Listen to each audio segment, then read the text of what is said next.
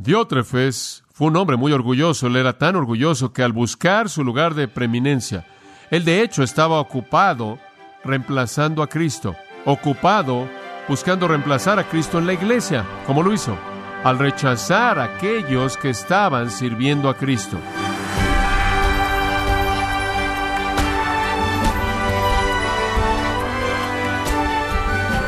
Estamos agradecidos por su tiempo y sintonía en gracia a vosotros con el pastor John MacArthur. Para poder triunfar en el campo de batalla, es necesario saber cuál es la diferencia entre sus aliados y sus enemigos. Sin embargo, cuando se trata de la batalla espiritual, ¿cómo podemos diferenciar entre un hermano en Cristo y uno que no lo es? El día de hoy, el pastor John MacArthur, en la voz del pastor Luis Contreras, nos ayudará a identificar las diferencias en la serie El Nuevo Testamento de principio a fin, en gracia a vosotros. Tercera de Juan, y vamos a estar viendo la mitad final de este libro, versículos 9 al 14. Permítame leérselo. Yo he escrito a la iglesia, pero Diótrefes, al cual le gusta tener el primer lugar entre ellos, no nos recibe. Por esta causa, si yo fuere, recordaré las obras que hace parloteando con palabras malignas contra nosotros, y no contento con estas cosas, no recibe a los hermanos, y a los que quieren recibirlos se lo prohíbe, y los expulsa de la iglesia. Amado, no imites lo malo, sino lo bueno. El que hace lo bueno es de Dios, pero el que hace lo malo no ha visto a Dios. Todos dan testimonio de Demetrio, y aun la verdad misma. Y también nosotros damos testimonio, y vosotros sabéis que nuestro testimonio es verdadero. Yo tenía muchas cosas que escribirte, pero no quiero escribírtelas con tinta y pluma, porque espero verte en breve y hablaremos cara a cara. La paz sea contigo. Los amigos te saludan. Saluda tú a los amigos, a cada uno en particular. Bueno, el personaje principal en esta sección de esta pequeña epístola es un hombre llamado Diótrefes, seguido al final por otro hombre llamado Demetrio. Pero la mayor parte de esta sección es ocupada por Diótrefes. Inclusive podría titular esta sección El hombre que amaba la preeminencia. Siempre habrán personas así a quienes les encanta la preeminencia, que son orgullosos y egoístas, centrados en sí mismos, que buscan los lugares de poder y los lugares de la fama y los lugares de prestigio. De hecho, las escrituras literalmente abundan con personajes así en esta categoría, y pensé que sería útil que nosotros regresáramos y conociéramos a algunos de este salón de la infamia. Personas que nunca se aparecerían en el capítulo 11 de Hebreos, claro. Estos son los antihéroes. Génesis capítulo 4 nos presenta un hombre así llamado Lamec. En Génesis capítulo 4 lo conocemos en el versículo 23 con respecto a esta perspectiva en particular. Y Lamec dijo a sus esposas Ada y Sila. Él ya había quebrantado el mandato de Dios al ser un polígamo, pero él le dijo a sus esposas, Ada y Sila, escuchad mi voz, ustedes, esposas de Lamec, prestad atención a mis palabras, porque yo he matado un hombre por herirme y a un hombre por golpearme. Si Caín es vengado siete veces, entonces Lamec lo será setenta veces siete. Este es el primer hombre que se presenta en esta categoría en la Biblia. Lamec compuso su propia canción aquí. Es poesía hebrea. Yo he matado a un joven, quien meramente me hirió, un joven, quien meramente me hirió. Dios puede cuidar de Caín siete veces, entonces la Mec lo será setenta veces siete. Bueno, aquí hay una ilustración de arrogancia blasfema. El primer asesino, Caín, había producido un nieto, quien también fue un homicida. El primer homicidio fue el resultado de la envidia, este fue el resultado del orgullo. Y lo que usted tiene ahí, un retrato de la Mec, mostrando orgullo ante sus dos esposas y mostrando una actitud orgullosa acerca de su obra sangrienta y cómo él puede defenderse a sí mismo, inclusive al límite de 70 veces 7. Lo que es interesante es que Lamec fue el séptimo en la línea de Adán. Y Dios llama al primo de Lamec Enoch, el séptimo. En el libro de Judas, versículo 14, dice Enoch, en la séptima generación de Adán, profetizó diciendo aquí el Señor vino con muchos miles de sus santos para ejecutar juicios sobre todos y para convencer a todos los impíos de sus obras impías, las cuales ellos han cometido de una manera impía, y de todas las cosas con las que pecadores impíos han hablado en contra de él. Bueno, debemos concluir que Lamec fue un objeto del testimonio de Enoch debido a que Enoch vivió en la misma generación. Lamec fue una de esas personas impías que cometieron obras impías de una manera impía y hablaron cosas blasfemas, arrogantes contra Dios. Lamec fue un pecador endurecido y él desfiló su pecado contra Dios. Él se vio a sí mismo como si estuviera por encima de Dios. Y mientras estamos pensando en estas personas Estaremos mal si no hiciéramos un comentario dos acerca de otro hombre muy famoso, quien buscó la preeminencia, llamado Nabucodonosor en Daniel capítulo 4. Nabucodonosor buscó exaltarse a sí mismo y debido a que él buscó exaltarse a sí mismo, usted recordará, Dios lo convirtió en un maníaco y lo dejó pastando como un animal durante años, siete años, de hecho hasta que finalmente volvió en sí. Él es el modelo de un amor centrado en sí mismo, una obsesión por el poder, en su orgullo buscando la preeminencia. Y después, claro, si usted llega al Nuevo Testamento, está Herodes, y encontramos esa historia en el capítulo 12 de Hechos. Herodes declaró que era el día de Herodes en toda su modestia, y él en el día señalado en Hechos 12:21 se vistió de su vestimenta real, salió ante el pueblo, tomó su asiento ahí en Cesarea, se sentó en su trono y comenzó a dar un discurso, y la gente continuaba diciendo la voz de Dios y no de hombre. Y eso es lo que él quería. Inmediatamente un ángel del Señor lo mató porque no le dio a Dios la gloria. Él fue comido por gusanos y murió. Y así se acabó el día de Herodes. No exactamente la manera en la que él lo planeó. Y después usted podría incluir en esa pequeña lista que hemos tratado de elaborar Mateo 23, porque en Mateo 23 tiene no a uno, sino a un grupo de personas a quien le encantaba la preeminencia. Jesús los identificó como sepulcros blanqueados, como tumbas llenas de huesos de muertos. Jesús los identificó de manera repetida como hipócritas, los identificó como serpientes y víboras. ¿Y quiénes eran? Los escribas y los fariseos, quienes se sentaban a sí mismos en la silla de Moisés, Mateo 23.1. Les encantaba ser vistos por los hombres. Y después les encantaba el lugar de honor en los banquetes y los principales lugares en la sinagoga y los saludos respetuosos en los lugares públicos y les encantaba ser llamados rabí y les encantaba ser llamados padre, fuente, les encantaba ser llamados líder.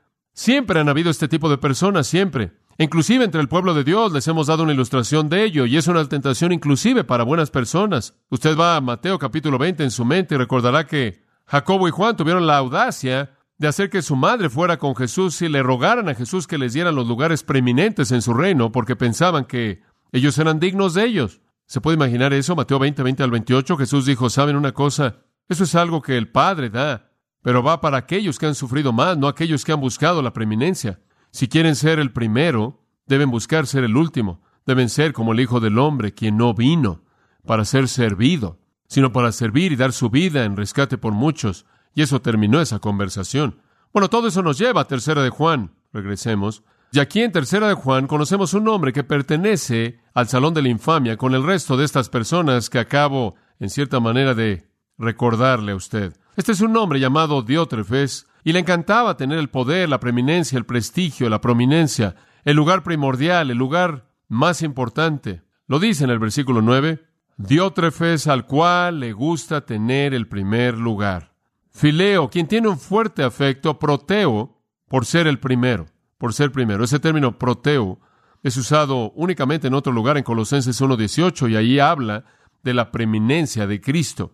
Entonces, aquí hay un hombre que está compitiendo con Cristo. Aquí hay uno que no cree que solo Jesús es primero, sino que busca reemplazar a Cristo y gobernar a la iglesia en lugar de Cristo. Él es como el Absalón del Nuevo Testamento, que tiene tanta hambre de poder que él estaría dispuesto a asesinar a su propio padre para tomar el trono.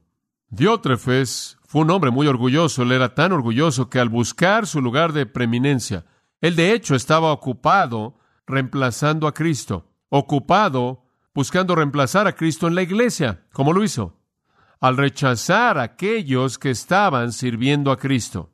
En los ocho versículos de apertura vimos a Gallo, el hombre que prestó hospitalidad. Quiero que vean los versículos nueve y diez a Diótrefes, el hombre que se rehusó a prestar hospitalidad. Gallo fue un hombre hospitalario, lleno de gracia, pero Diótrefes no fue un hombre amable, no fue hospitalario. Están en polos opuestos, son totalmente opuestos. Gallo es visto como alguien que conoce la verdad, anda en la verdad, ama a los hermanos, hospeda extraños que son ministros fieles del Evangelio, Diótrefes es visto como alguien que se ama a sí mismo, que se rehúsa a permitir que alguien venga que de alguna manera pueda recibir el reconocimiento, el amor, el afecto, la respuesta de la congregación que quiere para sí mismo. El conflicto no es doctrinal, no es teológico, no es un asunto espiritual, es un asunto personal de amarse a sí mismo. Y entonces Juan se dirige a este asunto que se presenta con tanta frecuencia en la iglesia. Observa el versículo 9. Yo he escrito a la iglesia, pero Diótrefes, al cual le gusta tener el primer lugar entre ellos, no nos recibe. Juan escribió una carta a esta iglesia y Diótrefes se había colocado en una posición para filtrar todo. Y entonces Diótrefes, a quien le encanta ser el primero entre ellos, no acepta lo que decimos. No sabemos acerca de esta carta escrita antes esta iglesia. No fue escrita a Diótrefes, fue escrita a la iglesia. Está perdida, quizás porque Diótrefes la destruyó, probablemente nunca ni siquiera se la leyó a la iglesia, y esa es la razón por la que Juan le dice a Gallo, quien está en esa iglesia, que él había escrito esa carta. Diótrefes, de alguna manera, se había colocado en una posición de poder y se volvió el filtro para cualquier cosa que llegaba a la iglesia. Literalmente rechazó una carta del apóstol Juan. Juan dice, Diótrefes no acepta lo que decimos. Otra manera de traducir eso, no quiere tener nada que ver con nosotros. Él es su propia autoridad, inclusive al punto en donde él rechaza a uno con autoridad apostólica. Este tipo de personas que son orgullosas y justos a sus propios ojos, este tipo de personas a quienes les encanta la preeminencia espiritual y busca el poder y el control, no conocen límites en términos de a quién van a rechazar. Van a rechazar a las autoridades más fieles, profundas, respetadas, reverenciadas de las escrituras. De hecho, entre más influencia tiene una persona debido a un ministerio fiel, es más probable que ellos rechacen a esa persona. Y usted notará, la frase le gusta está en el tiempo presente, este es un patrón para él, esto es habitual para él, él está motivado por la ambición personal, es tan difícil enfrentar a personas así en la iglesia. No solo fue el pervertido por la ambición, sino que lo llevó a la acción pervertida. Versículo 10. Por esta causa, dice él, si yo fuere, recordaré las obras que hace. No es solo una actitud. Usted no puede contener una actitud. Sea cual sea la actitud, se convierte en acción. Juan dice, por esta razón, debido al hecho de que en su amor de sí mismo y su anhelo por tener la preeminencia, él ni siquiera acepta lo que yo, el apóstol de Jesucristo, tengo que decir. Debido a esto, por esta razón, si vengo, recordaré las obras que hace. Voy a exhibir al hombre si vengo. No olvidaré, Juan está diciendo, no olvidaré. Voy a traer a la mesa el tema de la conducta de Diótrefes y voy a enfrentarlo en la iglesia porque es un asunto de disciplina. Ahora él básicamente lo condena en base a cuatro áreas. Obsérvenlas en el versículo 10. Número uno, parloteando con palabras malignas contra nosotros. Este es característico en toda situación en donde estas personas que llegan a la preeminencia se presentan, acusan de manera falsa a otras personas. Así es como adquieren la confianza. No ganan la confianza en base a su vida. No se ganan la confianza en base a su virtud. No se ganan la confianza de manera lenta, larga, verdadera, al exhibir todo lo que son a la gente y al dejar que la gente emita un juicio en base a la justicia y a la integridad de la persona sino que se ganan la confianza de la gente al destruir la confianza de la gente en el resto de la gente. Son malos destructores acusando, parloteando. La palabra parloteando aquí, de hecho, es una palabra que ocurre únicamente aquí en todo el Nuevo Testamento, pero una forma con nada de la misma ocurre en 1 Timoteo 5.3, en donde puede ser traducido chismosos. Son chismosos. Andan por todos lados contando cuentos malos, chismes. Por cierto, la palabra de raíz en el griego viene de hervir, de algo que se derrama por hervir. Hay razón para ello. Las burbujas son huecas. Estas son palabras huecas, palabras necias, pero fomentan cosas necias. Estas son burbujas, pláticas de burbujas que se rompen cuando son picadas. Son acusaciones falsas, sin base, necias, inventadas, manipuladas para hacer que la gente no confía a aquellos que están en el liderazgo y después la gente se queda con ellos como el único en el que pueden confiar. Se vuelven buenos en esto, muy adeptos. Inventan acusaciones malas.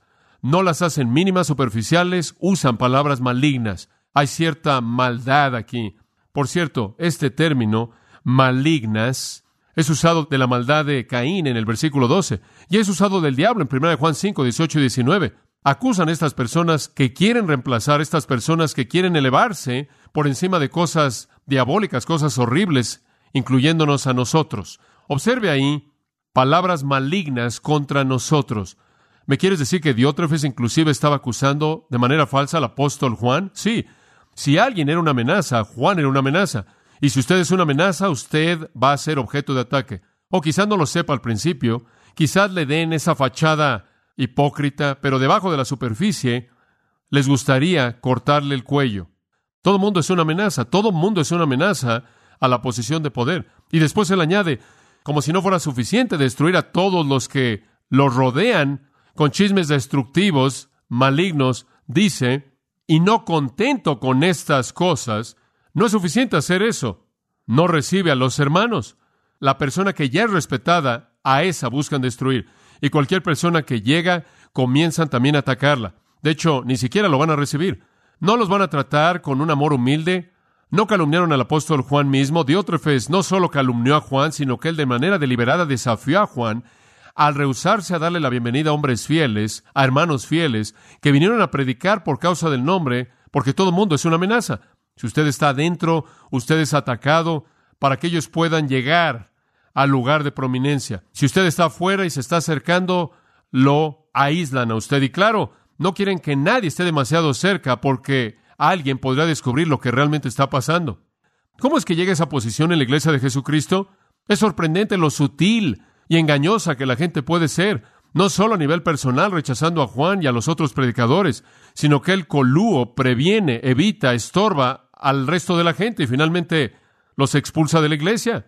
Egbalo literalmente significa los avienta, aventarlos. Él está protegiendo, este es como el rey de la montaña, está protegiendo su base de poder. Cualquier persona que sea una amenaza, él inventa una manera de sacarlos de la iglesia mediante el uso de calumnias, de engaños, mediante el uso de acusaciones malignas, a través de la destrucción de su personalidad, su virtud, su integridad, y poco después ya no están. Y sabe una cosa, esto pudo haber sido lo que le pasó a Gallo, pudo haber sido lo que le pasó a Gallo. Y esta es la razón por la que Juan le dice a Gallo lo que está pasando en la iglesia. ¿Por qué es que Juan necesitaría decirle a Gallo acerca de Diótrefes si Gallo todavía estaba ahí? Y quizás Gallo había sido amartillado por este Diótrefes, y esa es la razón por la que en el versículo 8 Juan dice, nosotros debemos acoger a tales personas para que cooperemos con la verdad, lo cual es otra manera en la que Juan le dice a Gallo, sigue adelante, Gallo, tienes que seguir adelante, sé que puede haber un precio que pagar. Diótrefes calumnió a Juan y trató mal a los predicadores del Evangelio, excomunicó a los leales y fieles de la iglesia todo porque él amaba la preeminencia y quería estar solo en la parte de arriba de la cúspide. Quizás Gallo se había vuelto víctima de todo eso, quizás Gallo literalmente había sido sacado de la iglesia o había sido aplastado en sus esfuerzos por mostrar hospitalidad, y esa es la razón por la que Juan dice, debes apoyar a hombres así. Pero bien podría ser que él de hecho había sido sacado de la iglesia y no sabía exactamente lo que estaba pasando. Y sabe una cosa, eso pasa. Los hombres son sacados de una iglesia y ni siquiera saben que un día Otrefes se los hizo. Bueno, todo eso simplemente para decir, la Biblia nos advierte aquí acerca de estas personas que tienen hambre de poder en la iglesia. La arrogancia es donde todo comienza. Comienza con la arrogancia. La arrogancia produce ambición, la ambición produce acusaciones y la acusación lleva a la aniquilación. Usted comienza siendo motivado por el orgullo, su orgullo produce el deseo de ser prominente. La preeminencia entonces lo lleva a usted a acusar de manera falsa a todo mundo para que pueda usted limpiar el camino de cualquier otra amenaza y después eventualmente usted tiene que aniquilarlos y sacarlos si no se hacen a un lado. Es tan triste cuando esto pasa en una iglesia y muchas iglesias no están dispuestas a enfrentarlo, no están dispuestas a enfrentarlo, no están dispuestas a enfrentar a un hombre así porque muchas de ellas han sido engañadas, otras en el nombre del amor y la unidad de la iglesia permiten que esto sea perpetuado. Hay un tercer personaje en este libro llamado Demetrio, y si Gallo mostró hospitalidad y necesitaba continuar haciéndolo sin importar la presión que estuviera enfrentando, y si Diótrefes era el hombre que se rehusó a prestar hospitalidad, Demetrio es el que debe recibir hospitalidad. Entonces aquí al amado Gallo Juan presenta a un hombre que quiere que Gallo reciba. Amado, versículo 11, no imites lo malo, sino lo bueno. El que hace lo bueno es de Dios, pero el que hace lo malo no ha visto a Dios.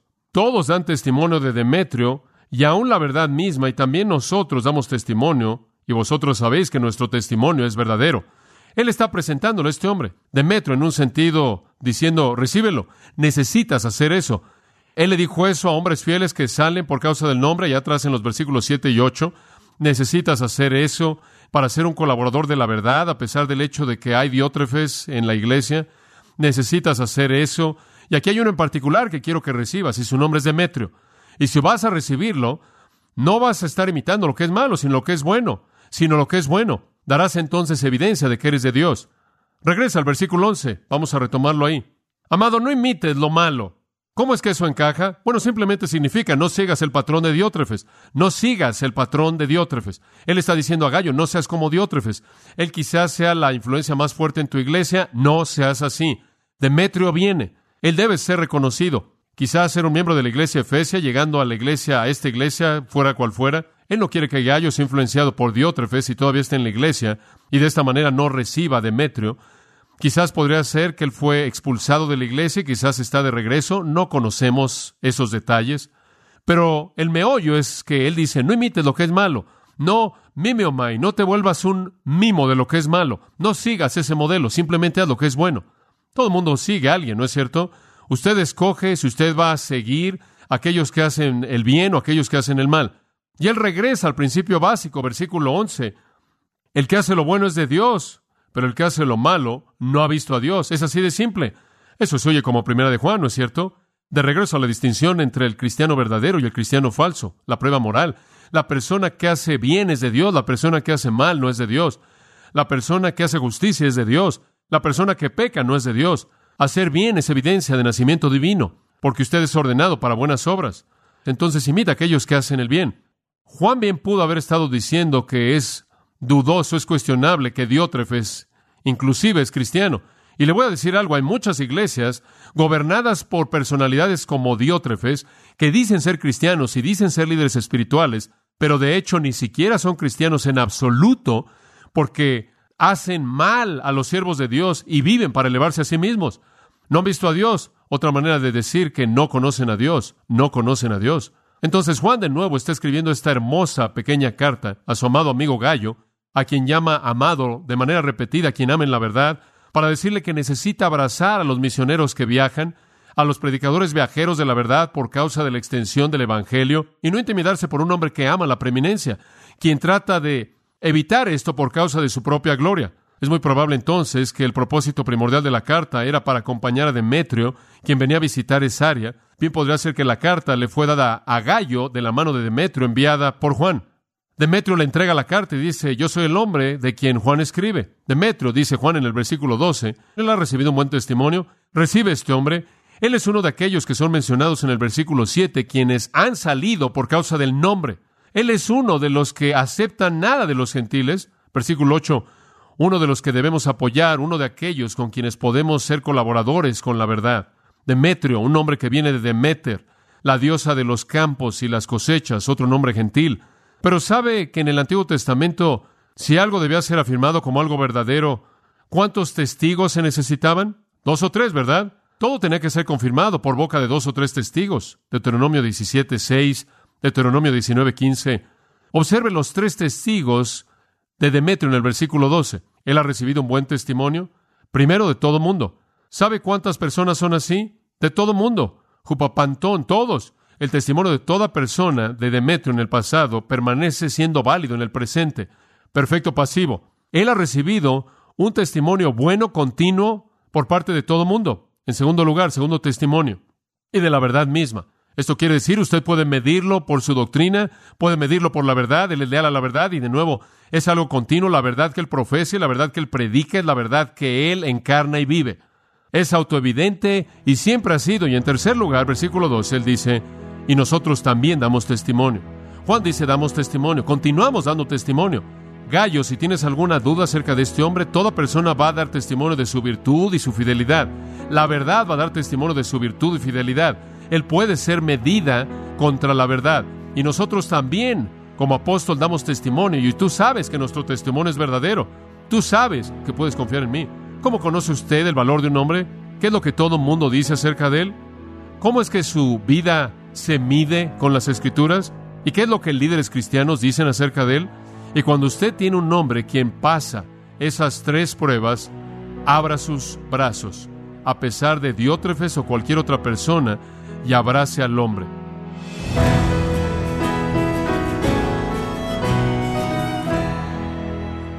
Esta forma, John MacArthur nos enseñó que el creyente debe desasociarse con todo aquel que esté en contra del Evangelio. Nos encontramos en la serie El Nuevo Testamento de principio a fin, aquí en Gracia a vosotros. Estimado oyente, permítame compartirle esta carta que nos ha enviado Elizabeth Contreras González de Costa Rica, quien nos dice lo siguiente. Bendiciones, los saludo desde Costa Rica. Me llamo Elizabeth Contreras González y soy fiel oyente y seguidora del ministerio del pastor John MacArthur. Llevo años escuchando vía YouTube y por medio de gracia a vosotros. Ustedes han sido mis pastores por años. Hoy enseño todo lo que he aprendido de ustedes por medio del Espíritu Santo. Gracias Elizabeth Contreras González de Costa Rica por su carta. Nos alienta cómo Dios está obrando en usted y cómo el Señor también en muchos que nos están escuchando lo hace de la misma forma. Yo que este ejemplo ayuda a que otros creyentes puedan escribir tal como usted lo hace y saber que la palabra de Dios llega a través de la predicación del pastor John MacArthur y en especial a través de gracia a vosotros para el mundo de habla hispana. Bendiciones. Si tiene alguna pregunta o desea conocer más de nuestro ministerio, como son todos los libros del pastor John MacArthur en español o los sermones en CD que también usted puede adquirir, escríbanos y por favor mencione la estación de radio por medio de la cual usted nos escucha en gracia a vosotros.